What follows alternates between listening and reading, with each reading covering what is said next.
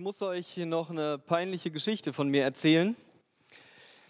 Genau, vorher erstmal, ähm, ich habe die Frage äh, bekommen, seit wann ich Christ bin. Das war so die Frage, die im Glas war. Ich bin, äh, das ist eine meiner Schwächen, ne? ich kann mir Sachen nicht so gut merken. Also so als Spätjugendlicher habe ich angefangen, mich mit Gott auseinanderzusetzen. Und da sind Christen in mein Leben gekommen, das habe ich dann euch ja so ein bisschen erzählt. Ich habe die Bibel gelesen und habe das abgelehnt. Und ich schätze mal so, als ich so aus der Schule rauskam, ungefähr mit 19, da war es mir wie ich weiß auch nicht, ich habe schon viel gehört, habe mich damit auseinandergesetzt. Das, das, es kann wahr sein, dass Gott ist, dass er die Welt gemacht hat, dass sein Wort Wahrheit ist, dass es einfach eine glaubwürdige Geschichte ist.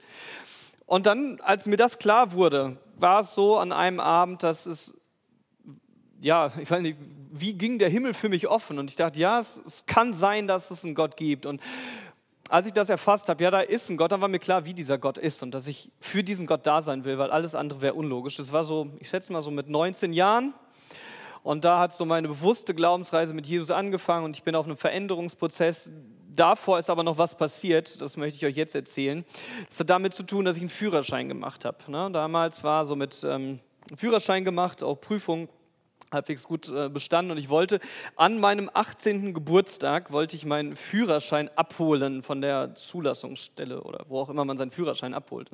Also bin ich da hingefahren, noch mit meinen Eltern in, in so wirklich, könnt ihr euch das vorstellen, so zum 18. Geburtstag, will dann das erste Mal selber alleine Auto fahren und fahren dahin an dieses Amt und klopfen und ich voller Vorfreude, meine Eltern dabei und wir gehen da in diesen Raum rein und sagen, ja, Oliver Last, ich möchte meinen Führerschein abholen und der guckt und dann hatten die Leute vom Amt diesen Ausweis, ich weiß auch nicht, was aus irgendeinem Grund mit der Post verschickt, irgendwo hin. Ich weiß auch nicht mehr genau, zu uns oder zu dem Fahrlehrer oder irgendwas. Und ich wusste, dieser Führerschein ist an diesem Tag, also an meinem 18. Geburtstag, ist mein Führerschein.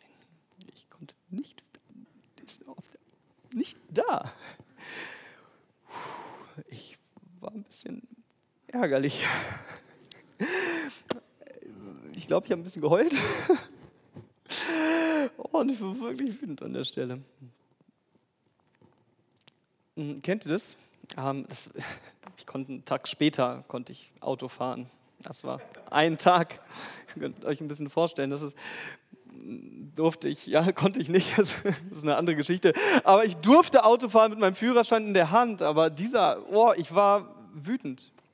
Ich war so wütend über die Ungerechtigkeit dieser Welt. Ja. Kennt ihr das? Ähm, dass da Dinge in dein Leben kommen und es klappt nicht und du regst dich über die Ungerechtigkeit auf.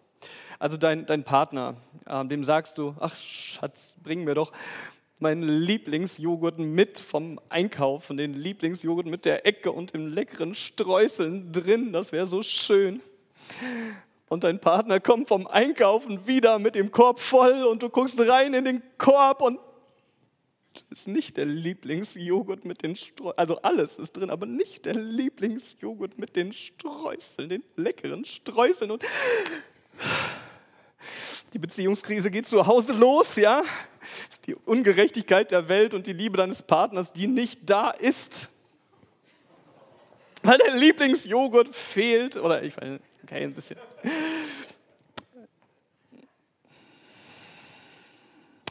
Manchmal treiben uns unwichtige Dinge zur Weißglut. Aber die wichtigen Dinge, die lassen uns kalt. Manchmal treibt es uns zur Weißglut, dass du, was weiß ich, den Führerschein, einen Tag später konnte ich fahren, statt dankbar darüber zu sein, dass ich das konnte. Weißt du, war ich wütend. Ja, manchmal setzt du deine, äh, ich weiß nicht, ob es bei dir der, der Joghurt ist oder was es auch immer ist, manchmal setzen wir die Beziehung irgendwie Spannungen aus, weil da irgendwas nicht funktioniert hat. Und die nicht wichtigen Dinge lassen uns, also mich, manchmal explodieren. Bei Jona war das auch so. Das, was nicht so Wichtiges passiert und der Jona wird so richtig zornig. Da war so eine, eine, eine Pflanze, so in, haben wir gerade gelesen, so eine Rizinusstaude, die über Jona wächst und die spendet ihm Schatten und Jona geht's gut und die Rizinusstaude geht ein und Jona ist zornig. Und Gott sagt ihm, schau mal, ähm, der sitzt vor der Stadt, vor den Toren von Ninive und sagt, 120.000 Menschen sind da. Und die interessieren dich nicht. Lässt dich kalt. Gott will diesen Menschen, diesen Jona, der sich über Nebensächlichkeiten aufregen kann, der so hartherzig ist, will er zu einem barmherzigen Menschen machen und will ihn verändern. Es geht darum, jetzt zum Abschluss, und ich glaube, darum geht es in diesem Jona-Buch. Gott will, dass du willst, was er will. Gott will uns so sehr verändern, auch unser Inneres dahin verändern, dass wir immer mehr so werden, wie Gott es sich vorstellt. Darum geht's. Bereit, letzte Kraft für Jona 4. Wir tauchen ein nochmal Jona 1. Wir fangen an, Jona will gar nicht das, was Gott will. Jona 1, Vers 2. Gott will Menschen in Ninive retten. Los, geh nach Ninive, die große Stadt, ruf mein Urteil gegen sie aus, denn ihre Bosheit ist vor mich gekommen.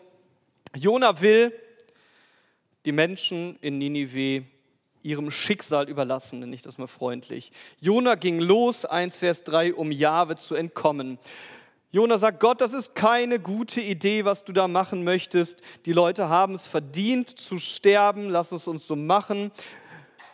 Gott hat eine Vorstellung vom Leben, Jona hat eine andere Vorstellung, Jona haut ab. Und wir können jetzt sagen, okay, nach drei Versen wäre das, eins Vers drei, könnte das Jona-Buch zu Ende sein. Habt ihr mittlerweile mitbekommen, es geht noch weiter.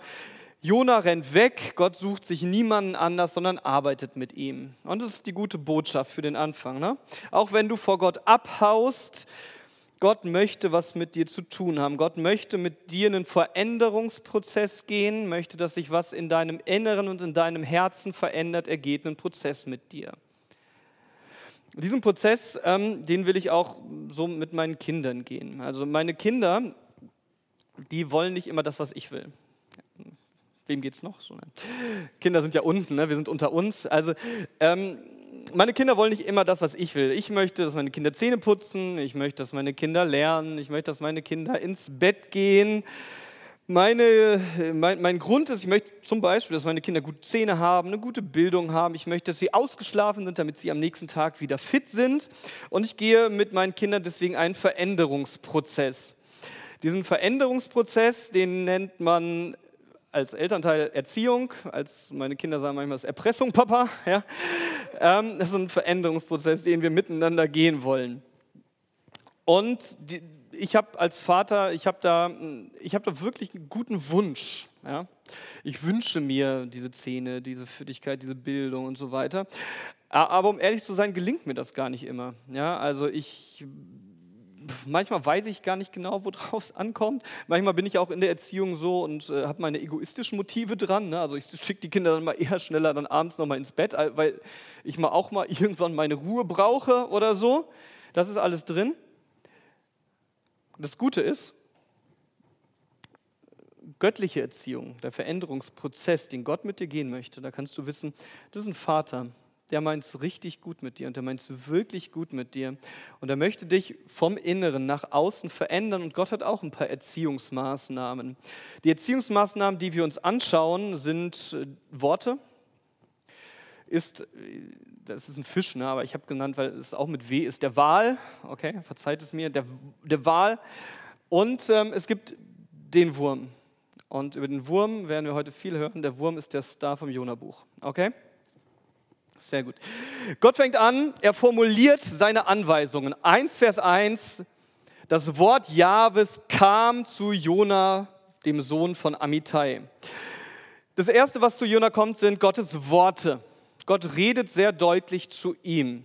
Und es ist einfach, ja, die Anwendung. Wie, wie redet Gott mit dir? Welche Veränderungsschritte möchte Gott mit dir gehen? Wir haben Wort Gottes in der Hand und wir können Wort Gottes lesen. Und Wort im Gottes Wort sind viele Anweisungen, viele Hilfestellungen, von denen Gott möchte. Da möchte Gott, dass dein Leben aufblüht, dass du ihm folgst, dass du ihm gehorchst, weil er das Beste weiß, wie es aussehen soll für dein Leben. Wir haben Gottes Worte. Was macht Jona mit dem Reden Gottes und den Worten Gottes? Er ignoriert es. Er sagt, ich gehe in die andere Richtung. Erste Erziehungsmissnahme von Gott funktioniert an dieser Stelle nicht. Gott wird anders aktiv. 2, äh, 1 Vers 4, Jahwe schleuderte einen gewaltigen Sturm über das Meer. Ja, Jahwe schleuderte. Und dann hat Jahwe einen großen Fisch kommen lassen, der alles verschlingt. Wir sehen, wer ist aktiv, wer lässt kommen, wer schickt sein Wort, wer schickt den Sturm, wer schickt den Wal. Das ist Gott, der aktiv ist. Gott schickt den Sturm in das Leben von Jona und ruft ihm zu, komm zu mir. Er lässt den Wal kommen, Jona wird gerettet. Das ist manchmal in unserem Leben so. Das haben wir gesagt. Da, da kommen Probleme und Gott schreit dich an und sagt, komm du bitte zu mir zurück und lass dich von mir verändern. Und das erlebt der Jona und Gott ruft ihn und Gott holt ihn aus diesem Fischmagen raus. Wie geht's dir? Ich weiß nicht, hast du das schon mal erlebt, dass, dass du ein Problem verursacht hast, in die falsche Richtung gelaufen bist und Gott holt dich aus einem Problem raus? Dann machst du eine Gotteserfahrung. Dann kannst du staunen, wow, wisst ihr was, weißt du, was ich mit Gott erlebt habe? Ich habe meinen Lebensbereich in den Sand gesetzt und ich konnte Gott erleben, wie er mich da rausgeholt hat. Das lässt dich, also es lässt mich staunen über diesen Gott der mich rausholt. Und diese Erfahrung kann der Jona ja machen. Das ist eine, eine Geschichte, die man erzählen kann über Gott. Wow, Gott hat so gewaltige Möglichkeiten, was er hier macht. Er, der, der lässt einen Sturm kommen und dann lässt er einen Fisch kommen. Und vielleicht denkst du an der Stelle, das ist doch diese ganze Fischgeschichte, das ist doch unmöglich. Also der wird irgendwo auf dem Meer ins Wasser geschmissen, der Jona. Warum ist denn an dieser Stelle genau der Fisch? Der könnte doch da über im Pazifischen oder Indischen oder wo auch immer Ozean hocken, der Fisch. Na, der ist genau an der Stelle. Und, und überhaupt, wie soll das gehen, dass dieser Fisch einen Menschen verschluckt und der ist da drei Tage drin? Wie soll das gehen? Das ist der Punkt. Wie soll das gehen? Warum sollte denn der Fisch da sein? Warum sollte denn das gehen, dass der Jona überle da überlebt? Das, das macht die Stille doch deutlich. Das ist doch eigentlich menschlich unmöglich, dass der der Fisch ist. Das ist doch irgendwie menschlich irgendwie kaum zu denken, wie das irgendwie funktionieren kann. Ja. Gott zeigt hier an der Stelle seine Möglichkeiten auf. Dass er der ist, der das Unmögliche möglich macht, der dafür sorgt, dass der Fisch an der richtigen Stelle ist, der dafür sorgt, dass auf eine wunderbare Art und Weise dieser Mensch in diesem Fisch überleben kann. Ja, Gott zeigt auf, mein Eingreifen, das kann kein Zufall sein. Das ist mein Einfall. Das ist kein Zufall, das ist mein Einfall. Ich kann das, ich habe diese Möglichkeiten. Und Jona kann nachher da stehen und das hatten wir, Kapitel 2, Vers 10. Er sagt, Jahwe ist Rettung. Gott macht das Unmögliche möglich. Er lässt einen Menschen in einem Fisch drei Tage überleben. Und dann sagt er selber, ich mache das Unmögliche möglich. Ich bin Gott und werde Mensch und ich sterbe für euch. Ich mache das Unmögliche möglich. Das passiert an der Stelle. Das ist Gottes Idee. Und an diesem Punkt ist dieser Sturm, der kommt, Gottes Reden zu Jona, wo, wo, wo er Jona klar macht, guck mal, ich bin ein mächtiger Gott. Für dich bin ich Rettung. Du kannst mir folgen. Und dann wiederholt er, das hatten wir jetzt gerade, seine Worte nochmal und gibt ihm die zweite Chance, 3 Vers 1. Das Wort kommt ein zweites Mal zu Jona, geh in die Stadt und dann passiert etwas. Jona geht in die Stadt und sagt noch 40 Tage und noch 40 Nächte, dann ist hier Zerstörung und das Volk kehrt um. Und das ist so die Ninive-Erfahrung, das dritte Kapitel. Jona ist dabei und endlich macht er, was Gott will. Jona tut nach dem zweiten Reden genau das, was Gott will. Da sind die Menschen in Ninive und sie fangen an, Gott zu suchen. Und das ist doch genau das, was so ein Prophet eigentlich möchte. Ich predige und alle Menschen, die fangen an zu glauben. Jona fängt an zu tanzen. Gott zeigt seine Möglichkeiten. Wunderbar, was passiert. Jona ist gehorsam. Aber Gott reicht das nicht. Gott reicht das nicht. Gott will, dass du tust, was er will. Vielleicht denkst du das. Da sind wir gerade beim Jona. Der macht gerade, was Gott möchte. Der geht mit nach Ninive. Und wir gehen jetzt aber eine Ecke tiefer. Gott will, dass du willst, was er will. Das Buch Jona ist, nicht nach drei Kapiteln zu Ende, weil es Gott nicht ausreicht, dass Jona das macht, was Gott möchte, sondern weil Gott möchte, ja, dass Jona will von ganzem Herzen, was er will. Stehst den Unterschied? Du kannst etwas machen und alles in deinem Inneren lehnt sich dagegen auf. Und du kannst so von Gott verändert werden, dass er sein Herz verändert. Der Jona, der sieht die Menschen in Ninive und er ist sauer auf Gott. Der ist sauer auf Gott, dass er diese Menschen gerettet hat. Der ist wirklich zornig und lebensmüde. Das reicht ihm nicht aus. Es reicht Gott nicht aus, weil du Dinge tust, weil das irgendjemand von dir erwartet. Gott möchte dich ganz machen. Dein Handeln und dein Denken und dein Wollen verändern. Gott will, dass du willst, was er will. Er möchte die Widersprüche zwischen dem, was du willst und von dem, was du tust, verschwinden lassen. Deswegen schickt Gott den Wurm. Um den Wurm geht's. Gott will Jona verändern. Er sagt ihm, was er tun soll. Jona haut ab. Jona haut ab. Gott will ihn verändern. Er schickt den Wal und er rettet ihn.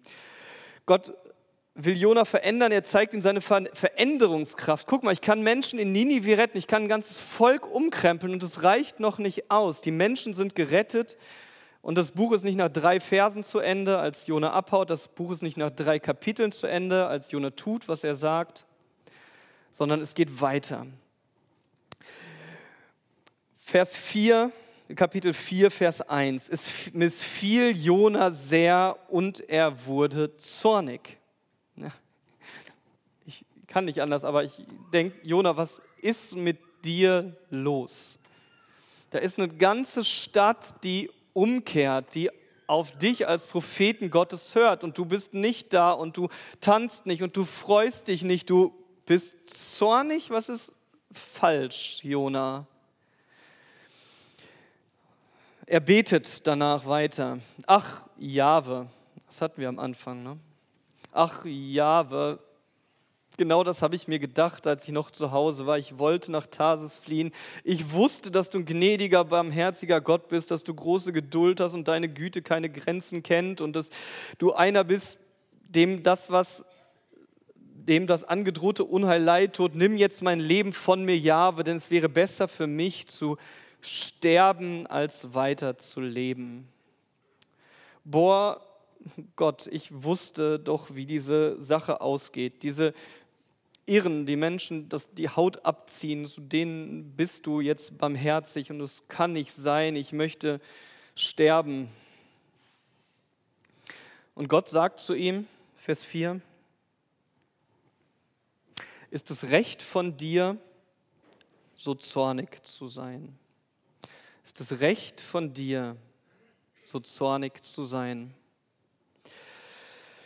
Da verließ Jona die Stadt und baute sich östlich davon eine Laubhütte. Er setzte sich in ihren Schatten, um zu sehen, was mit der Stadt passieren würde. Da ließ Gott eine Rizinusstaude über Jona emporwachsen. Sie sollte ihm Schatten spenden und ihn so von seiner Missmut befreien. Jona freute sich riesig über die Staude, aber als am nächsten Tag die Morgenröte auf, heraufzog, schickte Gott den Wurm der die Rizinusstaude annagte, sodass sie verdorrte. Als dann die Sonne aufging, ließ Gott einen heißen Ostwind kommen. Dazu stach die Sonne auf Jonas Kopf, sodass er fast ohnmächtig wurde. Da wünschte er sich den Tod und sagte, es wäre für mich besser zu sterben, als weiter zu leben. Vers 6, da bestellte Gott den Rizinus. Vers 7, und Gott bestellte einen Wurm. Vers 8, Gott bestellte den Ostwind. Wer ist der Handelnde? Wer ist der bestellt? Wer ist der hier aktiv ist? Es ist Gott, der handelt. Durch den Rizinus, durch Wurm und durch Wind. Nach dem Wahl kommt der Wind. Ja, Jona ist bockig.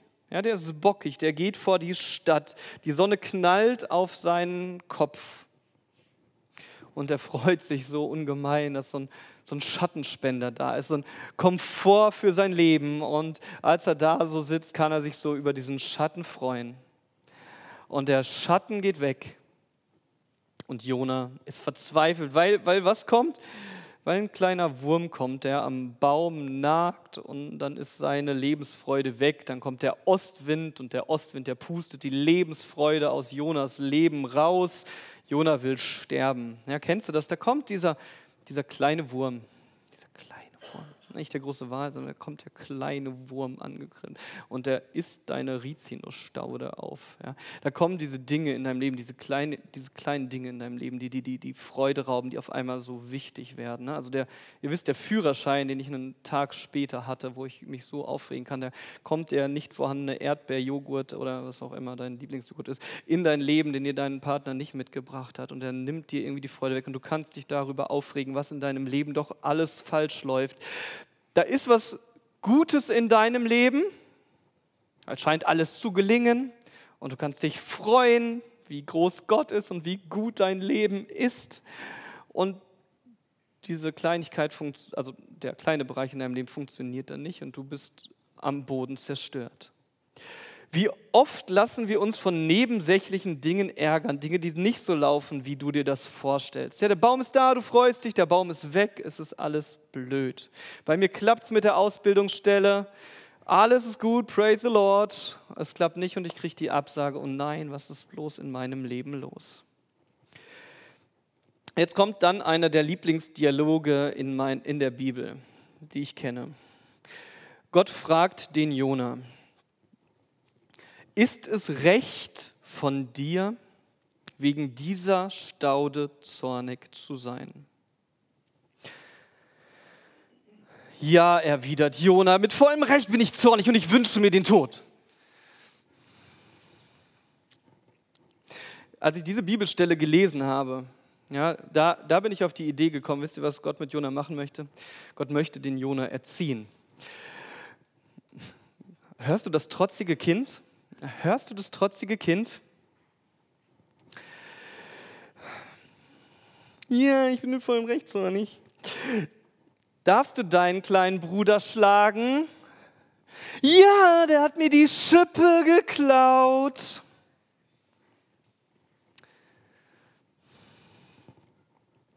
Jona haut ab. Ja.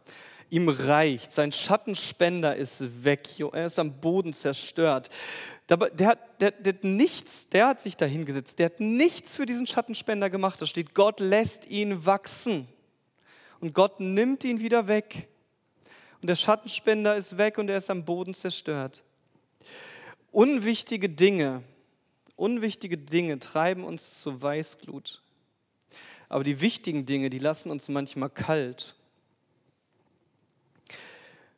Vers 10. Dir, dir tut es um die Rizinusstaude leid, um die du keine Mühe gehabt und die du nicht großgezogen hast. Die ist in einer Nacht erstanden und in einer Nacht zugrunde gegangen. Das ist die Rizinusstaude. Okay? Und mir sollte die große Stadt Ninive nicht leid tun, in der mehr als 120.000 Menschen leben, die re rechts und links nicht unterscheiden können und dazu noch das viele Vieh. Okay, Jona, du ärgerst dich wie ein Kleinkind wegen dem Schattenspender, für den du nichts getan hast, den du als Geschenk von mir bekommen hast. Schau mal, da geht eine ganze Stadt zugrunde. Da gehen 120.000 Menschen dem Tod der Vernichtung entgegen. Jona, Jona, merkst du, dass da was falsch läuft in deinem Leben? Jona, erkennst du bitte jetzt mal die Relation der Probleme? Du regst dich auf wegen deinem Komfortverlust, wegen dem Schatten, der weg ist und 120.000 Menschen, die da sind. Um die soll ich mich nicht kümmern? Dein Komfort, Jona, gegen das Leben von Menschen und worüber regst du dich auf? In Kiel, hier, leben nicht nur 120.000 Menschen. In Kiel leben ungefähr zweimal 120.000 Menschen, wenn ich richtig geguckt habe. Und die meisten Menschen, die hier wohnen, wenn ich das so sagen kann, darf, können in diesem Bild rechts und links nicht unterscheiden. Das meint, sie haben keine Orientierung durch Gott und sie brauchen Gott. Was regt mich auf, weißt du? muss ich mir sagen, was regt mich auf? Über wie viele Kleinigkeiten in meinem Leben, die nicht gut laufen, kann ich mich ärgern? Kann ich verzweifeln? Über was denke ich nach und was geht durch meinen Kopf? Über was können wir uns in unseren Gemeinden an Nebensächlichkeiten irgendwie ärgern und streiten? Und 250.000 Menschen, die hier leben, die rechts und links nicht unterscheiden können, gehen ohne Gott verloren. Was, was regt uns auf? Kann es sein, dass wir uns manchmal über die Rizinusstaude aufregen, die ja nicht mehr da ist? Statt über die 120.000 Menschen, um die es uns gehen soll?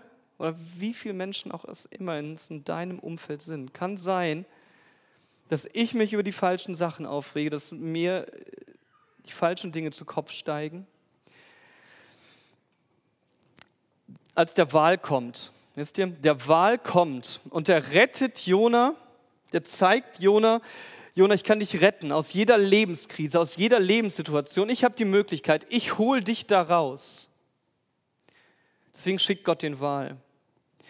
Gott schickt den Wurm. Ja, und Gott zeigt Jona, ich kann dich retten.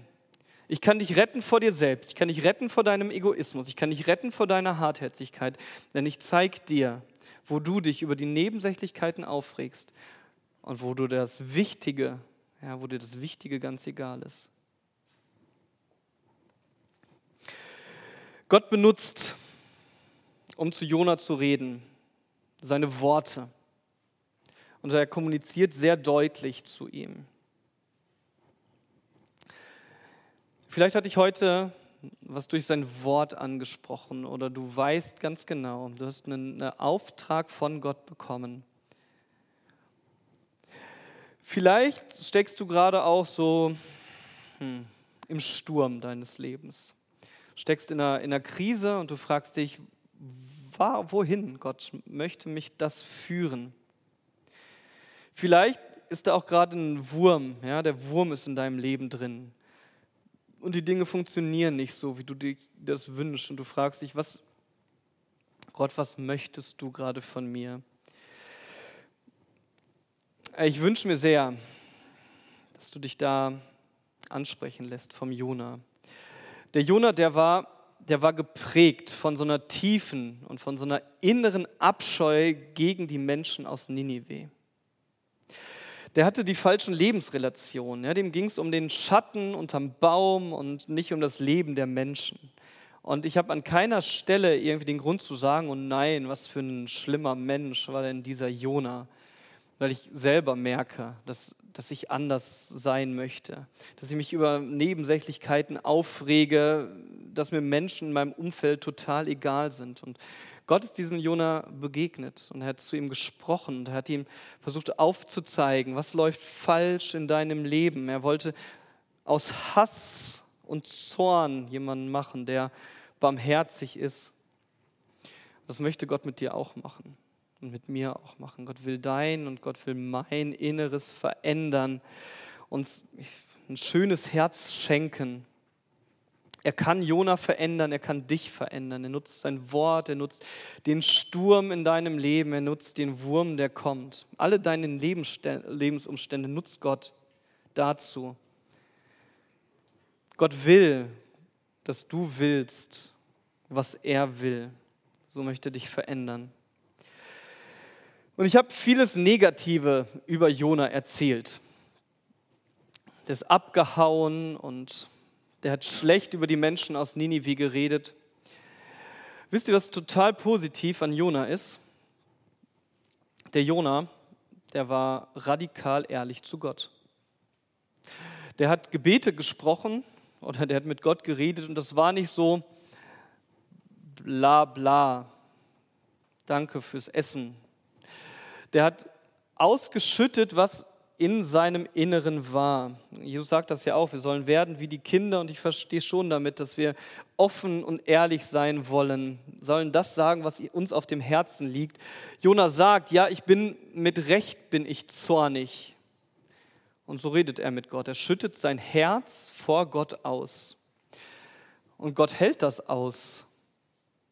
Gott hält das aus wisst ihr, woher ich das weiß, dass Gott das aushält? Wir hätten das Buch Jona wohl geschrieben.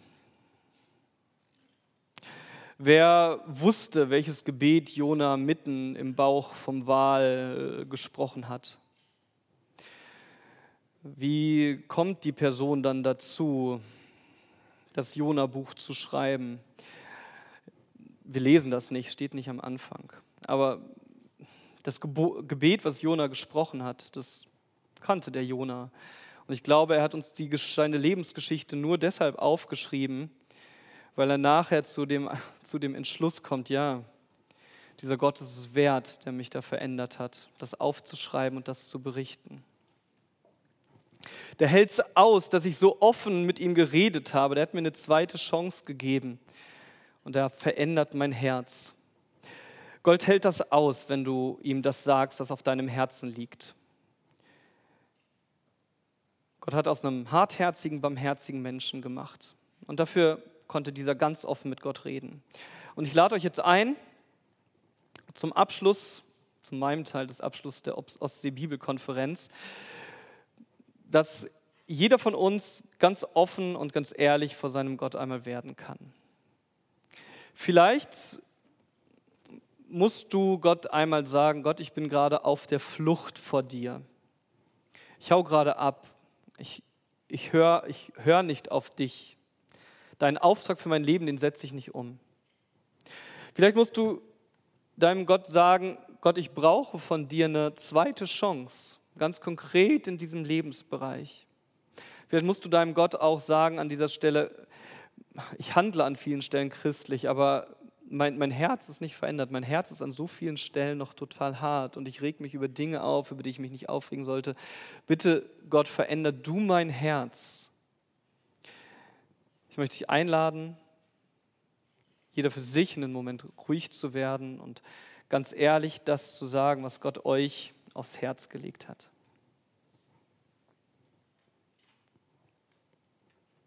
Vielen Dank, Herr Jesus, dass wir von dir hören können. Wir sind dir unendlich dankbar, dass du dein Leben für uns gegeben hast, dass du unsere Schuld getragen hast, dass du der bist, der uns verändert. Du kennst jeden hier auf der Aus der Bibelkonferenz, du weißt, wo wir auf der Flucht vor dir sind oder wer auf der Flucht vor dir ist. Du siehst die Punkte, wo wir sagen, da, da, da, da haben wir den Auftrag, da kennen wir den Auftrag, den du für unser Leben hast und wir gehen in die andere Richtung. Wir sind nicht bereit, den anzunehmen, Herr. Ich bete darum, dass du dich uns in den Weg stellst, dass du uns veränderst, dass du uns deine Kraft und deine Gnade schenkst, dass wir nicht vor dir flüchten, sondern unsere Zuflucht bei dir suchen. Du bist der Gott der zweiten Chance und der dritten Chance. Du bist der Gott der Vergebung und dafür wollen wir dir unendlich Danke sagen. Hilf uns, dass wir da, wo wir bis jetzt in eine andere Richtung gelaufen sind, wo wir aus Angst vielleicht nicht von dir weiter erzählt haben, dass wir das ganz praktisch werden lassen, dass wir diese zweite Chance und die dritte Chance nutzen, die du uns gibst. Jesus, und verändere du uns von, von innen nach außen.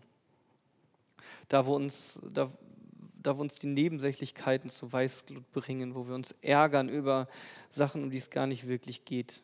Jesus, verändere du uns. Lass uns die Not der Menschen um uns herum erkennen. Lass uns das ähm, fühlen und wahrnehmen, wo, wo Menschen um uns herum nicht rechts und links kennen. Lass uns als Christen und lass uns als Gemeinden einfach dafür einstehen, dein, dein Wort zu teilen dich zu ehren, für dich zu leben, Jesus. Herr, wir brauchen Veränderung von dir. Das, was uns verändern kann, bist du. Das, was uns verändern kann, ist deine Gnade, Jesus. Die brauchen wir. Wir danken dir, dass du da bist, dass du uns eine nächste Chance gibst, dass du uns nicht alleine lässt, sondern in uns lebst. Danke dafür. Amen.